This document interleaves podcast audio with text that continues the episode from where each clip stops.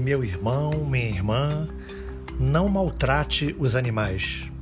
Eles são também filhos de Deus e nossos irmãos menores, que não adquiriram a faculdade do raciocínio pleno. Mas são amigos que precisam de nossa ajuda e carinho.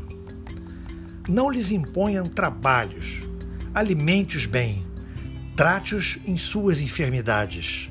Faça com que essas criaturas de Deus que dependem de você, o mesmo que você gostaria de receber dos anjos de bem.